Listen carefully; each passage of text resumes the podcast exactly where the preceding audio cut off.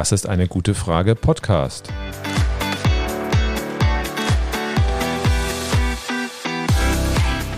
Der Podcast zur Klimakrise Und zur Energierevolution. von Cornelia. Und Volker Quaschning.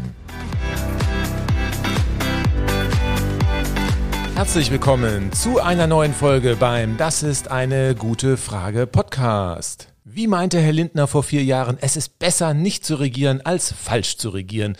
Die letzten Wochen wurde in Deutschland erstmal gar nicht regiert. Und nun gibt es eine Ampelregierung und wir wollen heute mal die Punkte Klimaschutz und Energiewende im Koalitionsvertrag kritisch unter die Lupe nehmen. Herzlich willkommen auch von mir. In den Folgen 22 und 23 unseres Podcastes hatten wir die Klimaschutzperformance der Wahlprogramme der Parteien im Deutschen Bundestag auf den Prüfstand gestellt. Unsere Analyse der Wahlprogramme war damals ernüchternd. Am Ende unserer Analyse hatten wir die Klimaschutzambitionen einer Ampel-Bundesregierung mit einer 5 plus bewertet. Heute wollen wir uns mal anschauen, ob sich das fatale Urteil von damals bestätigt hat und ob es in den Koalitionsverhandlungen positive Überraschungen gegeben hat. Ein bisschen Stress hat uns das Timing der neuen Regierung durchaus gemacht. Lange Zeit war absolute Funkstelle, was die künftigen Regierungspläne anbelangt. Nicht gut, um einen Podcast vorzubereiten. Wenn die künftige Regierung den Klimaschutz jetzt genauso gut wie ihr Schweigegelübde umsetzt, dann wäre die Welt ja wirklich schon gerettet. Immerhin haben wir die Funkstille anderweitig genutzt und unser Buchprojekt Energierevolution jetzt weiter vorangebracht. Das Cover ist fertig und sieht so richtig cool aus. Auf unserer Webseite könnt ihr schon mal einen Blick drauf werfen und am 24. Januar ist das Buch dann auch im Buchhandel verfügbar. Und bereits jetzt könnt ihr es vorbestellen im Online-Buchhandel eurer Wahl oder noch besser im Buchhandel vor Ort, um diese in der Pandemie zu unterstützen.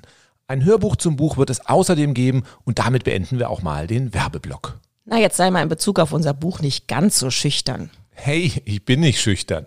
Also das Buch ist unser Herzensprojekt und ich finde, es ist richtig gut geworden. Das dürfen wir dann ruhig auch mal sagen.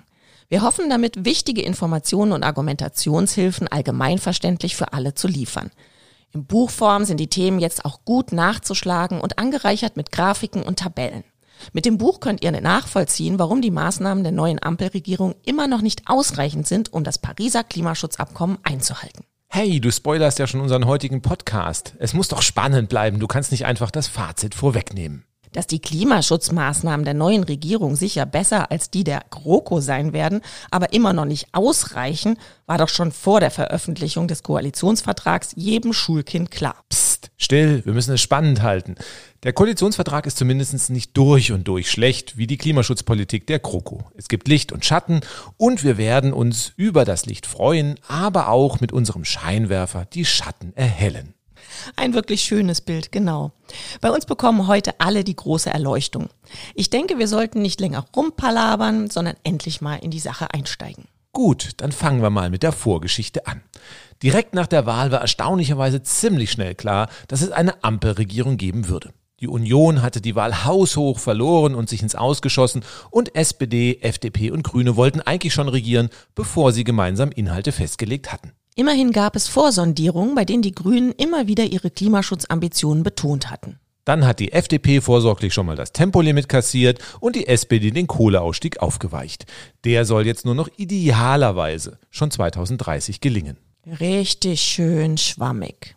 Wenn es ideal läuft, was bei einer deutschen Regierung ja inzwischen zum Standard gehört, dann klappt 2030, sonst halt doch erst 2038. Wir schauen uns gleich nochmal an, was nach den Koalitionsverhandlungen davon übrig geblieben ist. Doch nochmal zurück zum Tempolimit.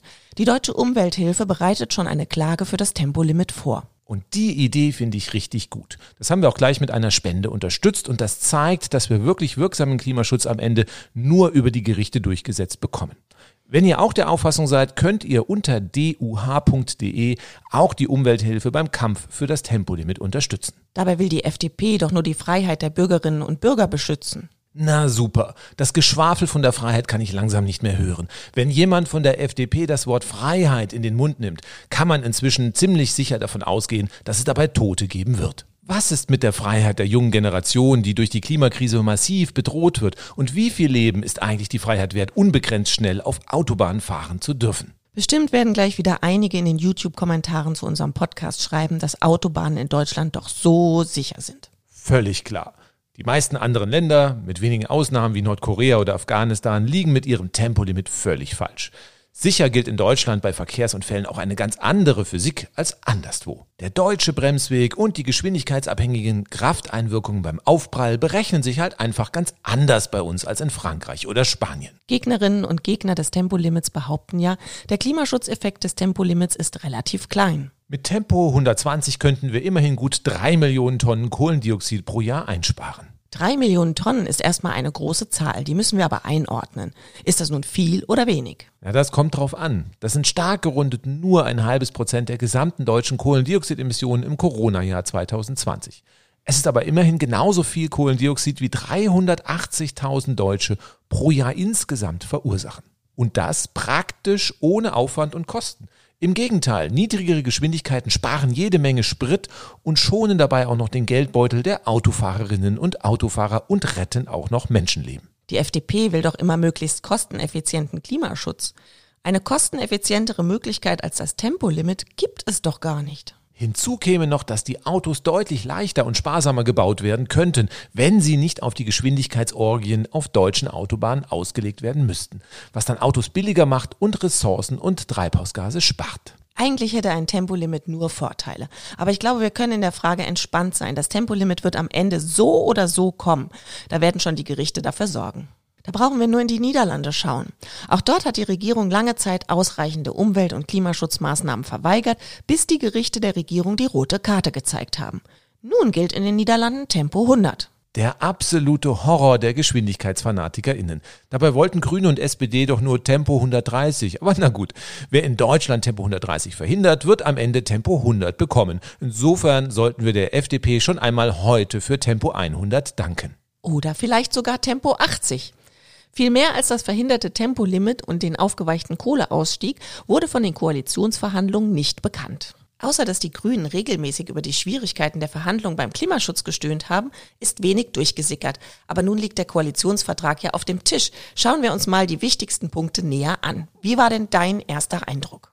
Naja, seit 2010 konnte man eigentlich jedes Regierungspapier zu Klimaschutz und Energiewende sich anschauen und hat schon nach 30 Sekunden so viel Bockmist gefunden, dass man nur noch laut schreien wollte, das darf doch nicht wahr sein. Aber leider war es immer wahr. Darum sind wir heute in dieser extrem miesen Lage beim Klimaschutz. Absolutes Politikversagen. Beim jetzigen Koalitionsvertrag war das zum ersten Mal zumindest mal ein bisschen anders. Das klingt ja erstmal ganz versöhnlich. Funktioniert die deutsche Klimapolitik denn deiner Meinung nach endlich? Naja, so weit würde ich doch noch nicht gehen. Es gibt wirklich einige Widersprüche und sehr viele Kompromisse. Es gibt viele Punkte, die zu kritisieren sind und darüber sprechen wir dann später auch noch. Aber man konnte durchaus bemerken, dass die Beteiligten zumindest mal stark bemüht waren, beim Klimaschutz ein großes Stück voranzukommen. Es geht in die richtige Richtung, aber halt nur weniges wirklich weit genug. Dann gehen wir doch nochmal zurück auf unsere Bewertung der Wahlprogramme. Hier kamen die Grünen auf eine 3, FDP und SPD auf eine 5 minus. Im Mittel war das eine 5 plus. Du klingst so, als könnten wir die Noten nach den Koalitionsverhandlungen etwas nach oben korrigieren. Was wäre denn dein Vorschlag? Puh schwierig. Also streckenweise ist es auf alle Fälle deutlich besser als eine 5 Plus. Also da merkt man schon, dass die Grünen schon einiges durchgesetzt haben.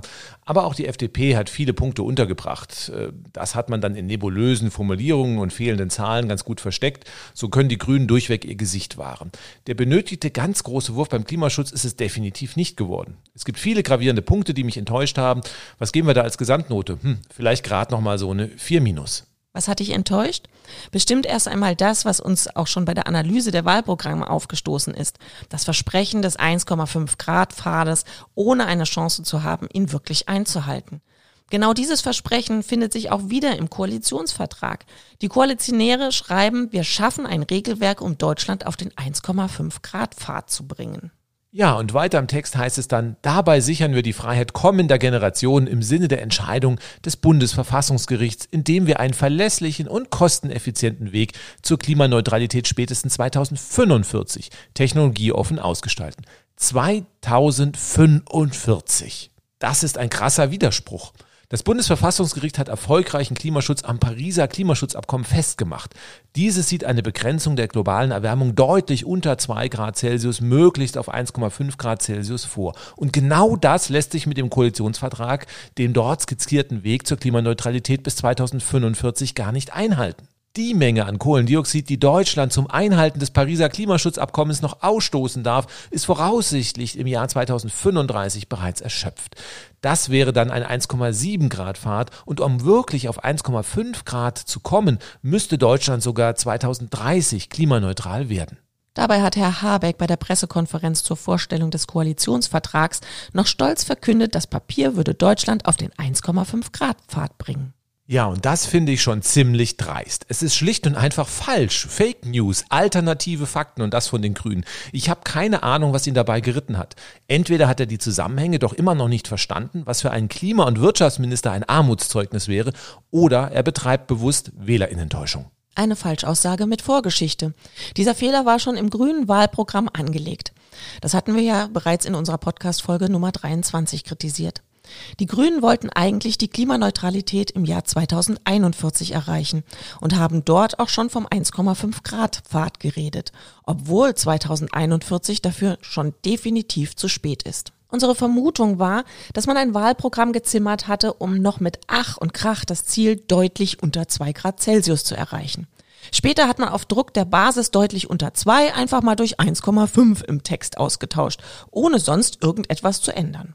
So etwas kann nicht gut gehen. Und nun geht es darum, in dem Punkt das Gesicht zu wahren. Herr Habeck kann ja nicht einfach jetzt zugeben, dass man im Wahlprogramm beim Klimaschutz nicht wirklich ehrlich war. Wahrscheinlich ist es wirklich so gewesen. Und nun ist aus dem Jahr 2041 der Klimaneutralität auch noch das Jahr 2045 geworden. Aber es wird einfach dreist weiterhin von 1,5 Grad geredet. Was vorher schon nicht gepasst hat, das passt jetzt noch viel weniger. Geschickt wäre es gewesen, wenn die Grünen vor der Wahl deutlich ambitioniertere Ziele aufgestellt hätten, um bei den Koalitionsverhandlungen ein paar Streichposten zu haben. Aber die Grünen hatten ja den Anspruch, nur mit aus ihrer Sicht erreichbaren Forderungen anzutreten.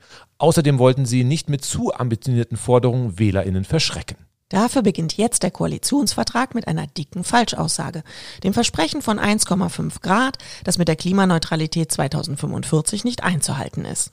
Das wird den Grünen auf die Füße fallen. Die Grünen starten bereits jetzt beim Klimaschutz aus der Defensive, bei der sie kontinuierlich ihre alternativen Fakten zum 1,5 Grad Pfad verteidigen müssen. Dadurch werden sie viel Zuspruch aus der eigenen Wählerschaft verlieren. Fridays for Future hat schon angekündigt, die 1,5 Grad Politik der Ampelkoalition zu erkämpfen. Welchen Pfad schlagen wir denn jetzt mit der Klimaneutralität 2045 ein? Ganz exakt lässt sich das nicht sagen, weil es immer einige Unschärfen gibt. Aber es läuft eher auf ein 2-Grad-Pfad raus, nicht 1,5, nicht deutlich unter 2, sondern einfach nur 2 Grad. Auch das muss man einordnen. Im Jahr 2014 wären wir bei einem solchen Koalitionsvertrag noch vor Freude an die Decke gesprungen. Damals wäre ein 2-Grad-Pfad ein riesiger Erfolg gewesen. Inzwischen wissen wir aber, dass eine Erwärmung von 2 Grad Celsius auch schon im dunkelroten Bereich ist. Jedes Zehntel Grad zu viel wird für weitere massive Klimafolgeschäden sorgen. Weltweit sieht es ja eher nach einer Erwärmung von 3 Grad Celsius aus. Wenn alle Regierungen auf dem 2-Grad-Pfad einschwenken würden, wäre das ja schon mal ein großer Fortschritt. In der Tat. 3 Grad Erwärmung ist so wie mit Tempo 120 gegen eine Betonmauer. Das wird auf jeden Fall böse enden. 2 Grad sind vielleicht Tempo 60 oder 70, da haben wir noch eine Chance, irgendwie lebend rauszukommen. 1,5 Grad wären dann Tempo 30. Das tut auch weh, aber mit Sicherheitsgurten wäre das noch ganz gut zu überstehen. Die Zeit, um vor der Mauer anzuhalten, haben wir sowieso schon verpasst. Gut, für Tempo 60 bis 70 gegen eine Betonmauer gibt's bei dir schon eine 4 minus. Ich glaube, ich sollte vor der nächsten gemeinsamen Autofahrt mal darüber nachdenken. Ja, schon klar. Niemand würde im echten Leben bei jemand einsteigen, dessen Plan es ist, mit 60 gegen eine Betonmauer zu fahren. Aber so steht es im Koalitionsvertrag der Ampelregierung. Aber lass uns mal erklären, wie die Situation der Klimaschutzpolitik in den vergangenen Jahren war. Wir sind mit Tempo 200 auf der Autobahn im Nebel gerast und die Wissenschaft hat permanent gerufen, macht langsam, macht langsam. Da vorne kommt eine Betonmauer. Die alte Regierung hat dann auf Tempo 180 verlangsamt und dann verkündet, ja, ein weiterer Bremsvorgang würde dem Auto schaden. Da ist ein Aufprall mit Tempo 60 oder 70 durchaus schon eine deutlich bessere Perspektive. Gut, dann lassen wir das einfach mal so stehen. Da sollen sich die Hörerinnen und Hörer einfach ihr eigenes Urteil bilden, ob das für eine 4 Minus reicht. Um von 180 auf 60 zu kommen, muss man ja auch kräftig auf die Bremse treten. Dann schauen wir doch mal die Bremsbemühungen an. Ein Tempolimit gibt es ja wie erwartet erstmal nicht. Was ist denn aus dem erwähnten Kohleausstieg geworden? Na, der findet nach wie vor idealerweise schon 2030 statt. Gut, und wie will die Ampel das erreichen? Gute Frage. Da erkenne ich eher das Prinzip Hoffnung als einen echten Ausstiegsplan. Die Ampel hofft auf eine Verschärfung des EU-Emissionshandels. Kann sein, dass das reicht, um die Kohle aus dem Netz zu drängen. Später verspricht die Ampel dafür zu sorgen, dass der CO2-Preis beim Emissionshandel nicht wieder unter das aktuelle Niveau von 60 Euro pro Tonne CO2 fällt. Aber ob das ausreicht? Vielleicht. Ich würde aber eher noch ein Fragezeichen sehen und im nächsten Jahr soll es einen Überprüfungsschritt zum Kohleausstieg geben. Dann lassen wir uns mal überraschen, was dabei herauskommt. Damit wir aus der Kohle rauskommen, müssen zuerst die erneuerbaren Energien deutlich ausgebaut werden. Schauen wir uns doch mal die Pläne dazu an. Um relativ kurzfristig aus der Kohle rauszukommen, brauchen wir auch Gaskraftwerke, die einspringen können, wenn noch nicht genug Solar- und Windstrom verfügbar ist. Immerhin hat die neue Regierung das auf dem Schirm. Es sollen Gaskraftwerke gebaut werden und die Gaskraftwerke sollen dann auch so gebaut werden, dass das fossile Erdgas später durch Wasserstoff ersetzt werden kann. Auch das macht Sinn. Hm.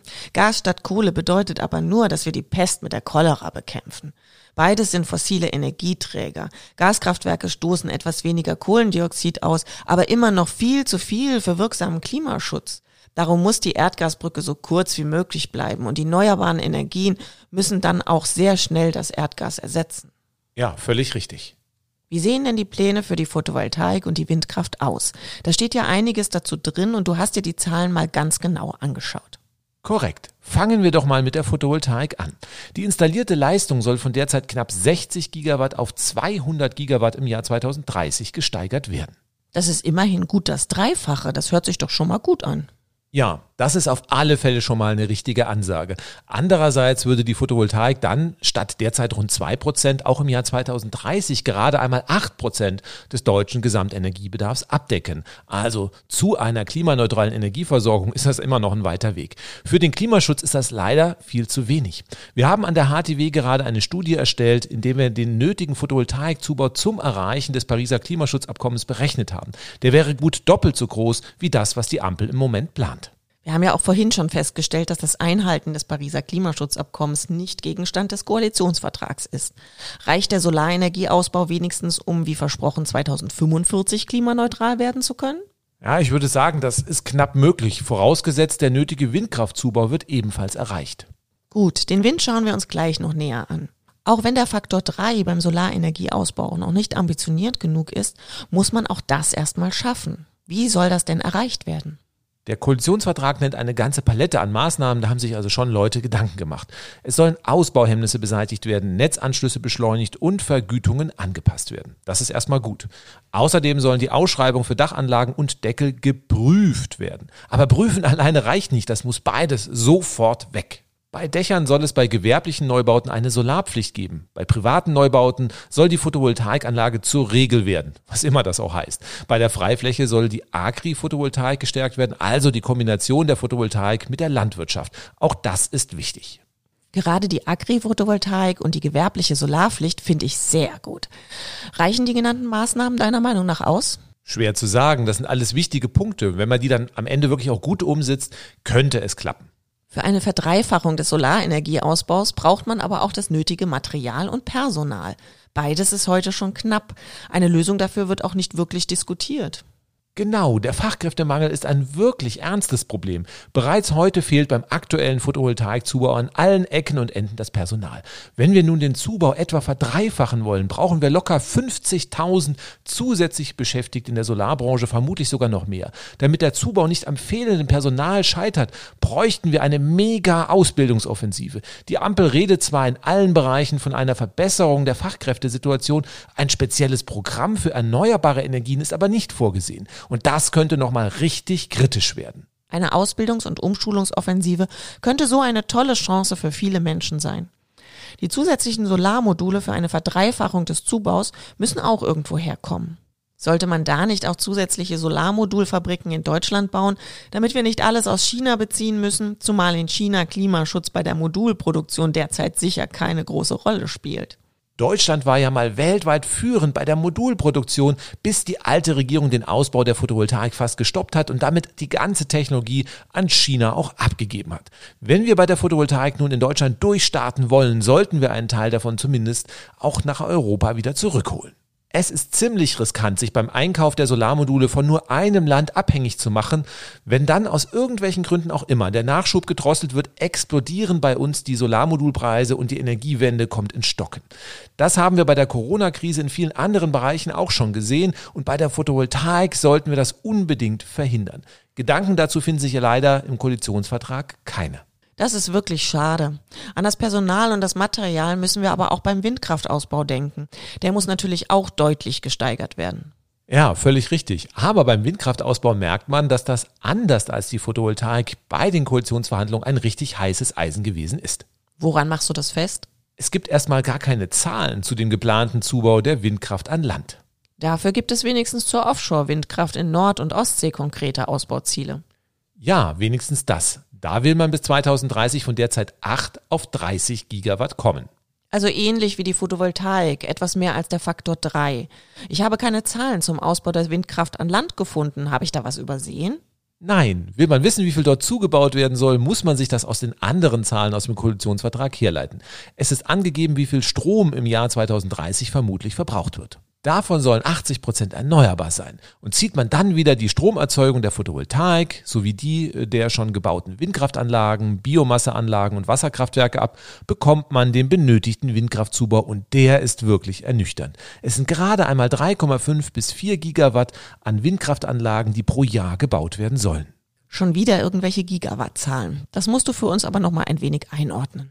Gerne. Derzeit liegt der Windkraftzubau ziemlich am Boden. Im Jahr 2020 wurden gerade einmal 1,2 Gigawatt an Windkraftanlagen gebaut. Und das, was jetzt geplant ist, wäre immerhin gut eine Verdreifachung. Im Jahr 2017 war aber der Windkraftausbau noch ziemlich in Ordnung. Da haben wir ganz andere Zahlen erreicht. Damals haben wir mit fast 5 Gigawatt pro Jahr viel mehr gebaut als das, was die Ampel im Jahresdurchschnitt für die nächsten neun Jahre anpeilt. Die Grünen hatten in ihrem Wahlprogramm sogar noch mehr gefordert. In dem Punkt haben sie richtig kräftig zurückgesteckt. Wirklich ambitioniert ist der geplante Windkraftausbau der Ampel also nicht. Ein echter Aufbruch beim Klimaschutz sieht ganz, ganz, ganz anders aus. Damit nicht alle gleich mit der Nase drauf gestoßen werden, hat man da wohl bewusst keine Zahl zu veröffentlicht. Aber auch für eine knappe Verdreifachung muss man ja einiges tun. Die kommt ja auch nicht so von selbst. Was ist denn dafür geplant? Man will die Genehmigungsverfahren vereinfachen und auch beim Artenschutz aktiv werden. Einen Punkt hat wohl die FDP mitbestimmt. So heißt es, den Artenschutz wollen wir durch innovative technische Vermeidungsmaßnahmen entschärfen. Innovationen beim Artenschutz. Klingt echt super. Was soll man darunter verstehen? Normalerweise kommen Innovationen ja nur ins Spiel, wenn man nicht mehr wirklich weiter weiß. Aber hier macht die vielbeschworene Innovation wirklich mal Sinn. In dem Punkt ist die Windkraftbranche tatsächlich innovativ. Es gibt Kamerasysteme, die erkennen anfliegende Vögel und identifizieren möglichst auch noch die Vogelart. Wenn sich eine bedrohte Art auf Kollisionskurs befindet, wird die Windkraftanlage dann einfach abgeschaltet. Damit lässt sich die ohnehin kleine Zahl an Vogelkollisionen noch weiter reduzieren. Spannende Technik, aber das löst sicher nicht alle Probleme. Wenn eine bedrohte Art an einem geplanten Windkraftstandort ihr Nest hat, hilft so ein Kollisionssystem nicht weiter, zumal sich einige geschützte Arten gerade in Windparks prächtig entwickeln. Dafür braucht man dann keine Innovationen, nur ein klares Bekenntnis zum Klimaschutz und der Windkraft. Reichen die Maßnahmen aus, um den benötigten Windkraftausbau zu erreichen? Ja, da sind einige Maßnahmen beschrieben. Gemeinden sollen zum Beispiel besser finanziell beteiligt werden. Das steigert die Akzeptanz vor Ort. Bei Wetterradaranlagen und Drehfunkfeuern der Flugsicherung sollen zudem die Abstände zu Windkraftanlagen reduziert werden. Hier gab es bislang Abstandsregeln von bis zu 15 Kilometern, die extrem viele Windkraftprojekte verhindert haben. Das hilft sicher auch. Ja, und der geplante Zubau der Windkraft ist ja auch nicht sonderlich ambitioniert, also vielleicht klappt das am Ende sogar. Aber ich finde das traurig. Eigentlich bräuchten wir einen viel ambitionierteren Windkraftausbau und hier knickt die Ampel schon gleich zu Beginn vor den Widerständen durch WindkraftgegnerInnen ein. Die FDP hat in Nordrhein-Westfalen und die SPD und die Grünen haben in Brandenburg Abstandsregelungen für die Windkraft zu Gebäuden auf den Weg gebracht, mit denen ambitionierte Ausbauziele schwer erreichbar sind. Von der Anti-Windkraftpolitik in Bayern wollen wir jetzt gar nicht reden. Das hat inzwischen wohl auch schon Auswirkungen auf die Bundespolitik. Blöd, aber die Ziele wurden ja nur bis 2030 definiert. Könnte danach noch mehr kommen? Die Grünen wollten doch auch dafür sorgen, dass zwei Prozent der Landesfläche für Windkraft ausgewiesen werden. Das hat ja geklappt. Ja, da steht jetzt so drin. Das sagen auch alle Studien, dass wir das brauchen. Soll die Fläche dann aber auch für die Windkraft genutzt werden, müssten wir nach 2030 die Ausbaugeschwindigkeit der Windkraft glatt verdoppeln. Und Bayern darf sich nicht weiter der Windkraft verweigern, sonst klappt das natürlich nicht. Aber hier wird ein Problem zumindest zum Teil in die Zukunft verlagert gut ähm, oder auch nicht gut, dann werfen wir mal einen Blick auf die EEG-Umlage zur Finanzierung erneuerbarer Energien. Die soll ja jetzt abgeschafft werden. Das ist ja erst einmal gut, weil dadurch der Strompreis sinkt.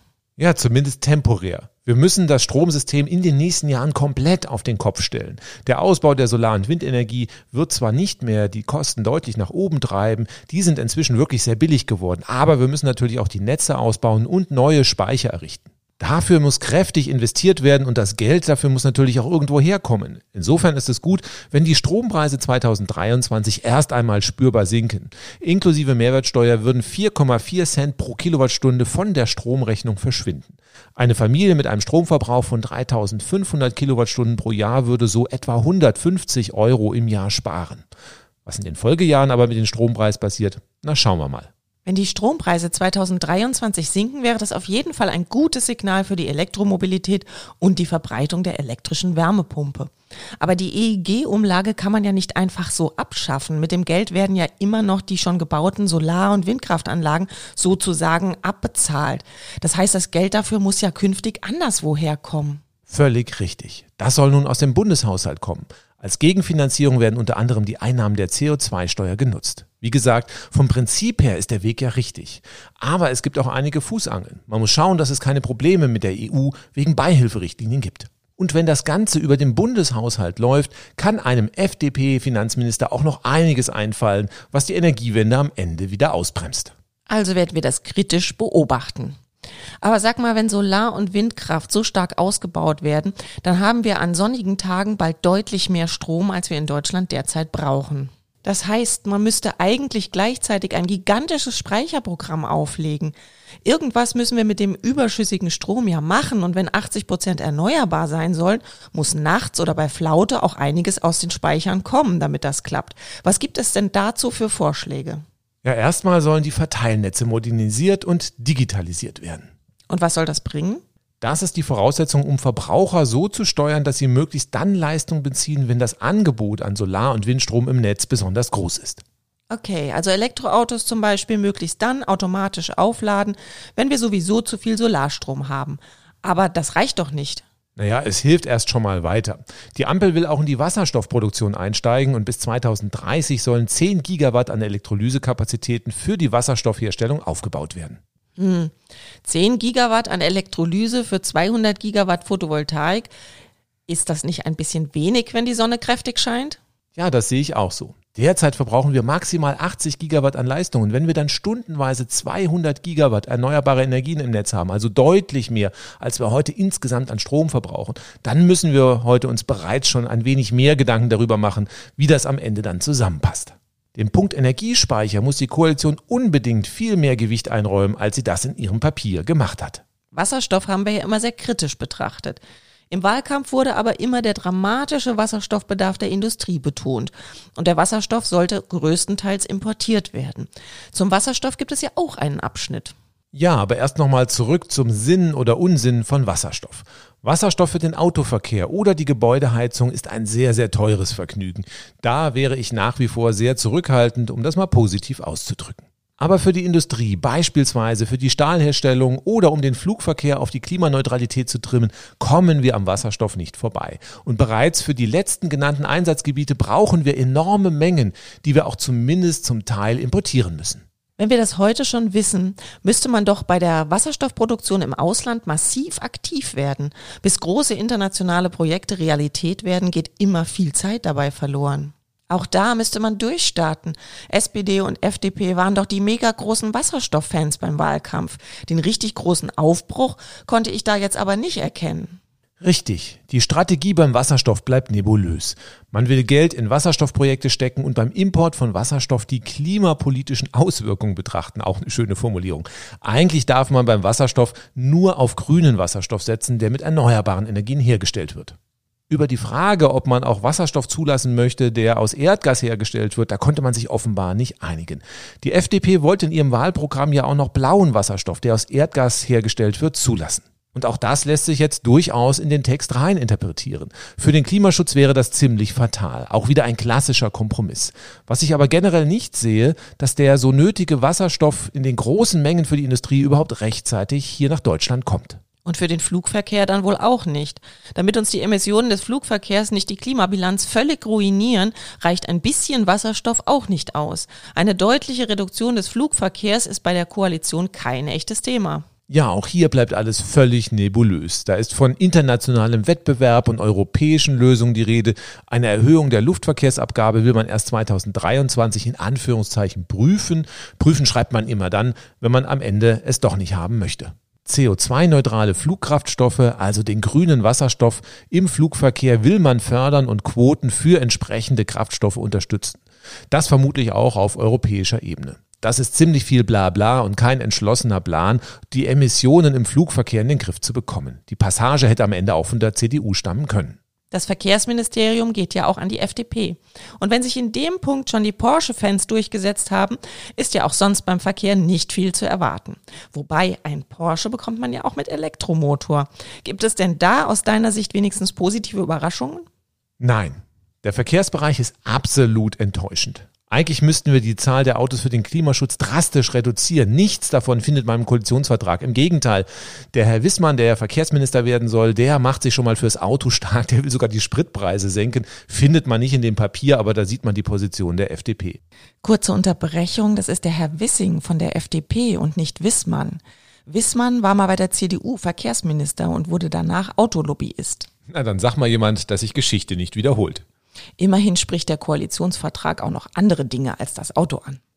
Ja, man will die Bahn stärker ausbauen und bei den Straßen mehr sanieren als neu bauen, bei der Lkw-Maut eine CO2-Komponente einführen. Aber all das wird ja nicht dafür sorgen, dass die CO2-Emissionen beim Verkehr sich wie im Klimaschutzgesetz vorgesehen bis 2030 fast halbieren. Wenn sich schon die Autofreundinnen und Autofreunde so drastisch durchgesetzt haben, gibt es denn dann auch weiterhin eine kräftige Elektroautoförderung? Vermutlich schon. Extrem hohe Elektroautoförderungen für Menschen, die sowieso genug Geld haben, um sich ein dickes Auto zu kaufen. Ich glaube, das Geld, das könnte man sinnvoller einsetzen. Beim Pkw-Verkehr sollen 2030 aber immerhin 15 Millionen Elektroautos auf der Straße unterwegs sein.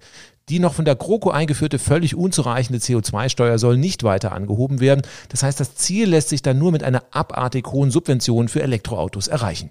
Das heißt, der Spritpreis soll wie unter der GroKo weiterhin nur in kleinen Schritten steigen. Ja, offenbar ja. Aber in einem Punkt ist es doch recht spannend. Den hat die Bildzeitung zum Aufreger gemacht. Die Bildzeitung schreibt, SPD, Grüne und FDP haben im Koalitionsvertrag einen Preisschocker für Autofahrer versteckt.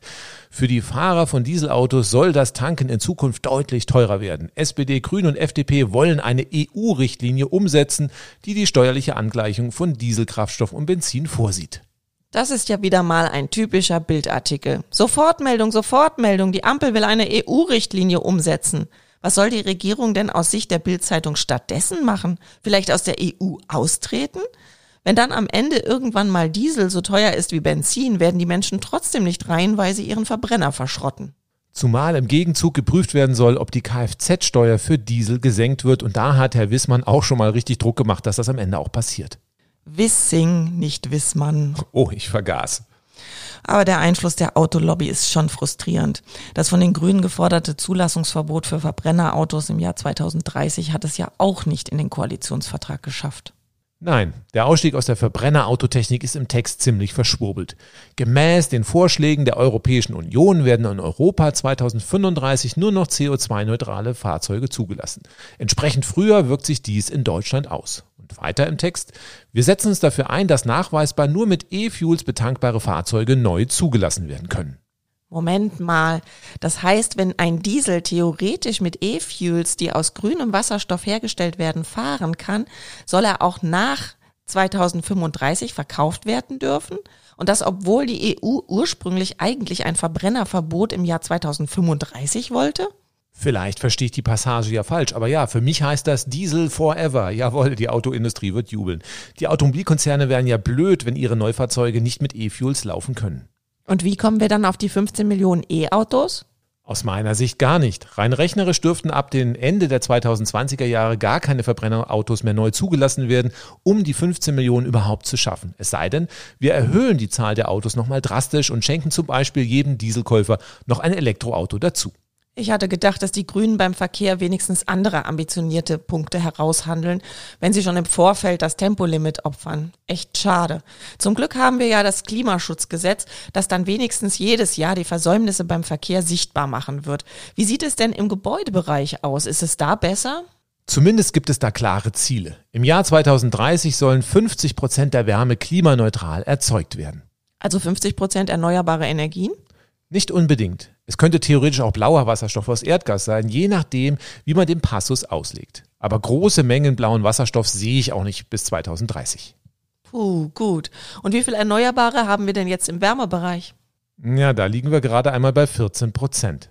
Wow, von 14 auf 50 Prozent in neun Jahren. Das ist aber schon mal eine ziemliche Ansage. Wie will die Regierung denn das schaffen? Erst einmal soll möglichst viel Heizenergie eingespart werden. Bei Neubauten soll ab 2035 der sogenannte KfW 40 Standard gelten. Das heißt, es dürfen dann fast nur noch Passivhäuser gebaut werden, die dann nur noch minimale Heizwärme benötigen. Auch bei der Gebäudesanierung sollen die Standards deutlich angehoben werden und das Ganze soll auch noch gefördert werden. Ist das schon der große Wurf? Ja, es bringt was, aber sehr langsam. Derzeit werden rund ein Prozent der Häuser pro Jahr saniert. Da kannst du selbst ausrechnen, was da bis 2030 noch drin ist. Und selbst bei richtig fetter Förderung fehlt am Ende das Personal, um die Sanierungsgeschwindigkeit drastisch zu steigern. Hm, ein bisschen dämmen reicht dann wohl nicht, um von 14 auf 50 Prozent zu kommen. Haben die Grünen wenigstens ein Öl- und Gasheizungsverbot durchgesetzt? Naja, ein bisschen, so zu 65 Prozent. Hä? Ein 65-prozentiges Öl- und Gasheizungsverbot? Was soll das denn sein? Ja, ein komplettes Verbot der Öl- und Gasheizung haben die Grünen vermutlich bei der FDP nicht durchbekommen. Nun steht im Koalitionsvertrag, ab 2025 soll jede neu eingebaute Heizung auf der Basis von 65 Prozent erneuerbaren Energien betrieben werden. Wow, das ist ja dann wirklich die große Politik. Hört sich wie das Hybridauto an. Von zwei Technologien einfach mal die Nachteile in einem Produkt zusammengepackt. Ja, Hybridautos sind völlig unsinnig. Wir hatten vor einigen Jahren auch schon mal eins ausprobiert. Für den Klimaschutz bringt das so gut wie gar nichts. Übrigens sollen Plug-in-Hybridautos mit kleinen Einschränkungen durch die Ampel auch erstmal weiter gefördert werden. Auch bei der Heizung macht die Regelung für mich irgendwie keinen Sinn und ich frage mich, wie das realisiert werden soll. Ja, das klingt auch erstmal ziemlich dämlich, ist aber aus meiner Sicht vielleicht gar nicht so schlecht. Eine Öl- und Gasheizung, die nur 35 Prozent der Wärme erzeugen darf, wird sich ja kaum jemand mehr einbauen. Vielleicht noch bei gewerblichen Objekten, aber sicher nicht bei Einfamilienhäusern. Da wird sich niemand zwei Heizungen einbauen. Das wäre technischer und ökonomischer Unsinn. Bei sowas fällt den Spezialistinnen und Spezialisten da draußen sicher irgendein Schlupfloch ein. Irgendein großer Kaminofen, der auf dem Papier 65 Prozent der Wärme über Biomasse liefert und eine Gasheizung, die im echten Leben die restlichen 100 Prozent liefert. Na, dann hoffen wir mal, dass das am Ende nicht so kommt und dass das in den Gesetzen dann besser umgesetzt wird. Wer bekommt nochmal das Bauministerium? Die SPD? Na, dann wird ja alles gut. Dann schauen wir mal, ob die Ampel so 50 Prozent Erneuerbare bis 2030 im Wärmebereich erreicht. Gibt es denn nicht wenigstens einen Punkt, wo man ohne Bauchschmerzen einen Haken drunter machen kann?